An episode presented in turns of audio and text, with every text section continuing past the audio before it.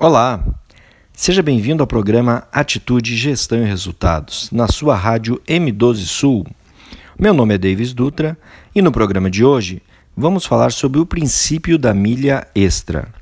Em Mateus 5,41, Jesus diz: E se qualquer um te obrigar a caminhar uma milha, vai com ele duas.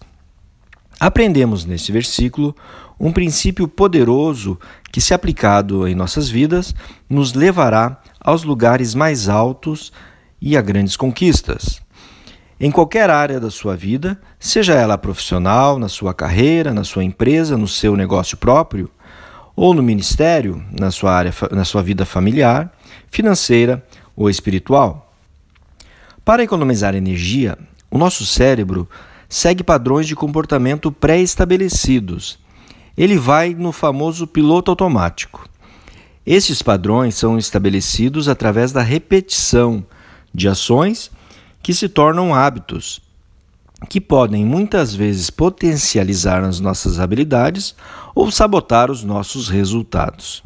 Você poderia responder agora: qual o seu nível de execução? Existem três níveis de execução. O primeiro deles vamos chamar de meia-boca são aquelas pessoas que fazem tudo abaixo da média. Geralmente decepcionam, frustram o seu cliente e provavelmente nunca terminam o que começam.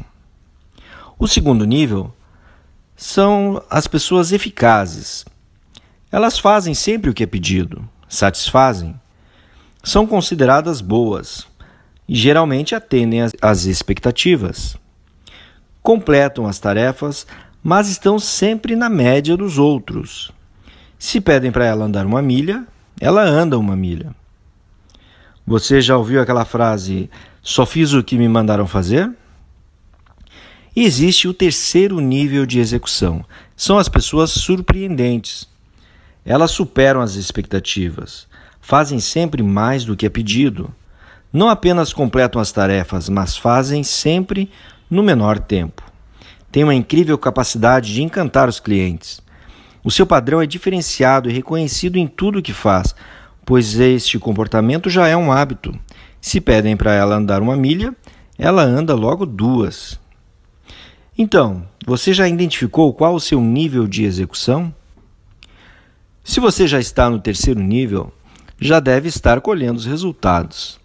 Mas se você ainda não alcançou o nível surpreendente de execução e realização, Comece agora, faça disso um hábito. Se te pedirem para andar uma milha, ande logo duas. Para concluir, Deus tem uma promessa para você em Provérbios 22, 29. Vês um homem perito em sua obra? Perante rei será posto, e não entre a plebe. Portanto, faça sempre o seu melhor, e Deus vai te recompensar. Se você gostou desse programa, Curta nossa página no Facebook Jovens de Atitude. Obrigado por sua audiência. Que Deus te abençoe e te prospere em tudo. Shalom.